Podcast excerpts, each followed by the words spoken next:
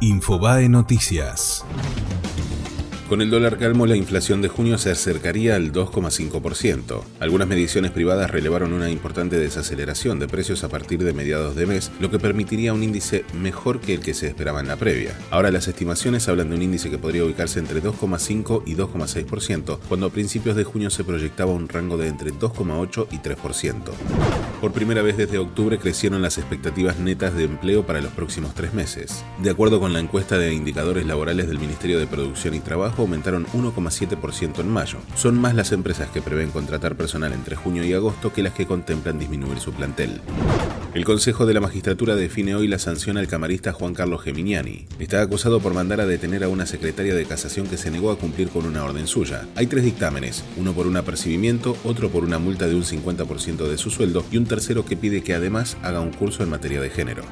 Investigación internacional por tráfico de armas. Se realizaron 50 allanamientos en Argentina, España y Estados Unidos con un saldo de 21 detenidos y 2.500 fusiles secuestrados en nuestro país. Se cree que las armas eran enviadas a grupos brasileños como el Comando Vermelho. Detuvieron a otro médico acusado de producir y distribuir pornografía infantil. Alberto Rodríguez Vélez, especializado en rehabilitación física, fue detenido tras una investigación que comenzó Interpol. Le encontraron imágenes de aparentes menores de edad desnudos en poses sugerentes fue Infobae Noticias.